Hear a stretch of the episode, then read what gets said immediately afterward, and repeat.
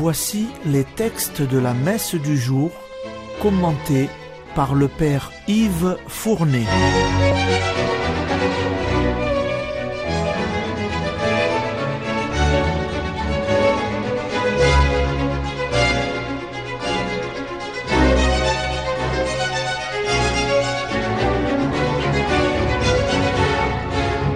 Bonjour, chers auditeurs et auditrices de Radio Maria. Aujourd'hui, 23 décembre, c'est le septième jour de l'octave préparatoire à Noël. L'antienne d'ouverture de la messe de ce septième jour a déjà des accents de Noël. Écoutez, un enfant va naître, on l'appellera Dieu fort, en lui seront bénis tous les peuples de la terre. L'antienne de communion, elle, annonce notre ultime rencontre avec le Seigneur.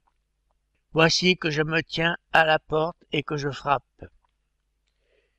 La prière d'ouverture célèbre le Verbe qui a voulu prendre chair de la Vierge Marie. Et celle après la communion demande que jamais ne faiblisse notre vigilance à guetter le retour de ton Fils. Vous remarquez à nouveau que la liturgie ne dissocie pas les deux avènements du Christ, car, bien que séparés par des millénaires, ils réalisent le même dessein de salut offert par Dieu à tous les hommes. Quant aux lectures liturgiques de ce septième jour, dans l'octave préparatoire à Noël, elles sont consacrées à Jean-Baptiste. La première lecture est une prophétie du prophète Malachie, la dernière prophétie de l'Ancien Testament. Elle concerne Jean-Baptiste, c'est Élie qui doit revenir. Quant à l'Évangile, il sera le récit de sa naissance. Écoutez la lecture. Lecture du livre du prophète Malachie. Ainsi parle le Seigneur Dieu. Voici que j'envoie mon messager pour qu'il prépare le chemin devant moi. Et soudain viendra dans son temple le Seigneur que vous cherchez. Le messager de l'alliance que vous désirez, le voici qui vient, dit le Seigneur de l'univers. Qui pourra soutenir le jour de sa venue? Qui pourra rester debout lorsqu'il se montrera? Car il est pareil au feu du fondeur, pareil à la lessive des blanchisseurs. Il s'installera pour fondre et purifier. Il purifiera les fils de Lévi, il les affinera comme l'or et l'argent. Ainsi pourront-ils, aux yeux du Seigneur, présenter l'offrande en toute justice. Alors, l'offrande de Juda et de Jérusalem sera bien accueilli du Seigneur, comme il en fut aux jours anciens, dans les années d'autrefois. Voici que je vais vous envoyer Élie le prophète, avant que vienne le jour du Seigneur, jour grand et redoutable. Il ramènera le cœur des pères vers leurs fils, et le cœur des fils vers leurs pères, pour que je ne vienne pas frapper d'anathème le pays.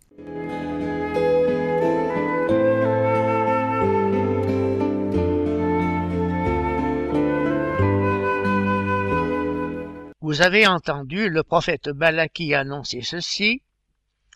Voici que j'envoie mon messager pour qu'il prépare le chemin devant moi. Maintenant, ouvrons l'évangile selon saint Matthieu au chapitre onzième. Que lisons-nous? C'est Jésus qui parle de Jean-Baptiste et qui dit Qu'êtes-vous allé voir au désert? Un prophète? Oui, je vous le dis, et plus qu'un prophète. C'est celui dont il est écrit Voici que j'envoie mon messager en avant de toi pour préparer la route devant moi. Ainsi, la citation du prophète Malachie est tout à fait évidente. Mais Jean-Baptiste est plus qu'un prophète. Il est celui qui voit se réaliser les temps messianiques. il est à la jonction des deux testaments, car, plus qu'un prophète qui dit la parole de Dieu et annonce sa réalisation plus ou moins lointaine, il est celui qui l'inaugure. Vous avez entendu aussi le prophète Malachie énoncer ainsi la mission de Jean-Baptiste, purifier, affiner, préparer les cœurs. Mais voilà qu'il précise encore plus, car il ajoute Je vais envoyer Élie le prophète, il ramènera le cœur des fils vers leur père et le cœur des pères vers leurs fils. C'est exactement ce que dira l'ange Gabriel à Zacharie, le père de Jean-Baptiste, dans son apparition au temple de Jérusalem. Il marchera devant le Seigneur avec l'esprit et la puissance du prophète Élie pour faire revenir le cœur des pères vers leurs enfants, convertir les rebelles à la sagesse des hommes droits et préparer au Seigneur un peuple capable de l'accueillir. Et voilà que Jésus apporte l'éclaircissement final à ces paroles du prophète en disant Jean-Baptiste, si vous voulez le savoir, il est Élie qui doit venir. C'est dans Saint Matthieu au chapitre onzième. Ainsi, Jean-Baptiste vient accomplir la dernière prophétie du dernier prophète c'est maintenant l'évangile. Saint Luc, dans son évangile, après avoir rapporté les deux annonciations, celle de Jean-Baptiste et celle de Jésus, ainsi que la visitation de Marie à sa cousine Élisabeth, en vient au récit de chacune de leurs naissances. Aujourd'hui, il nous rapporte la naissance de Jean-Baptiste. Écoutez l'Évangile.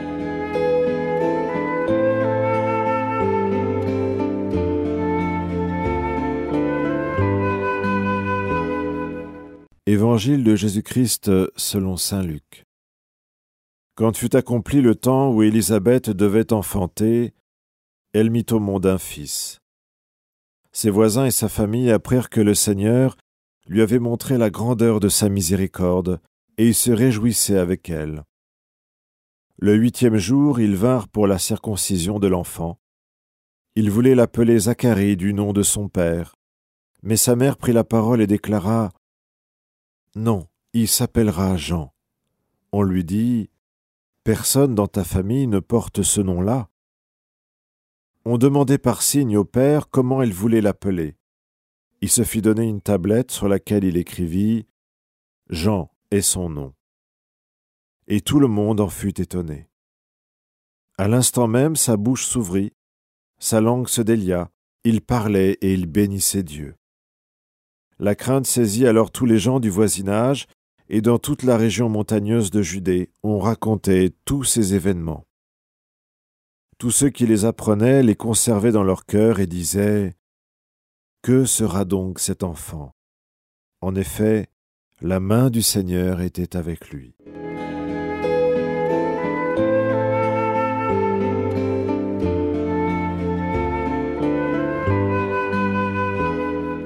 Élisabeth a donc mis au monde un fils dans sa vieillesse.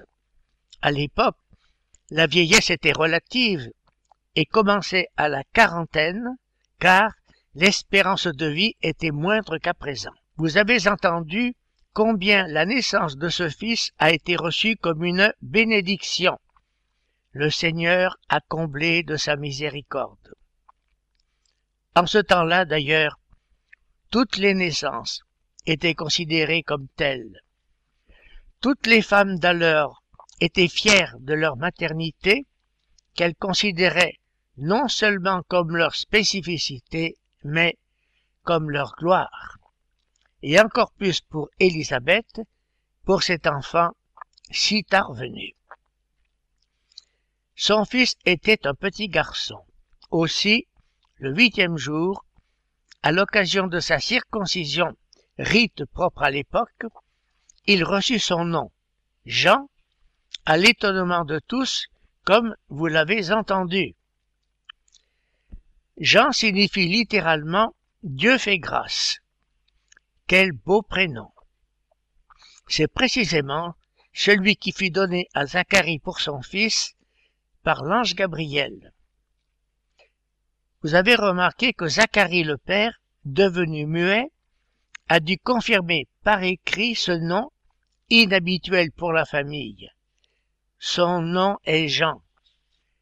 Il en est récompensé, il retrouve la parole. Quels seront ses premiers mots? Il loue et bénit Dieu. Et c'est alors à son tour son fameux chant d'action de grâce qu'on désigne par son premier mot en latin, le Benedictus. Nous l'entendrons dans l'évangile de demain. Mais que signifie cette crainte qui saisit alors tous les gens du voisinage?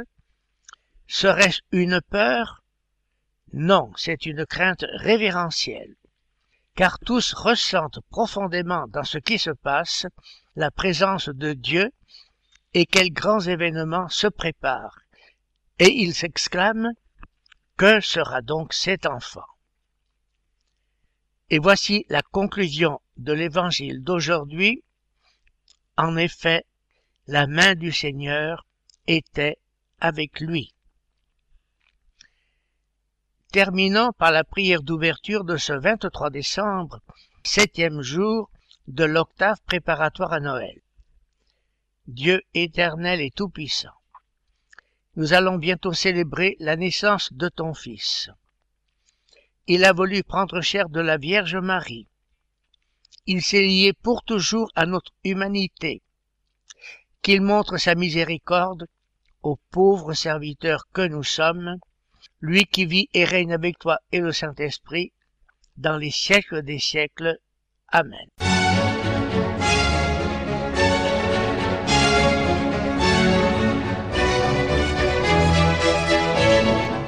Vous venez d'entendre les textes commentés par le Père Yves Fournet.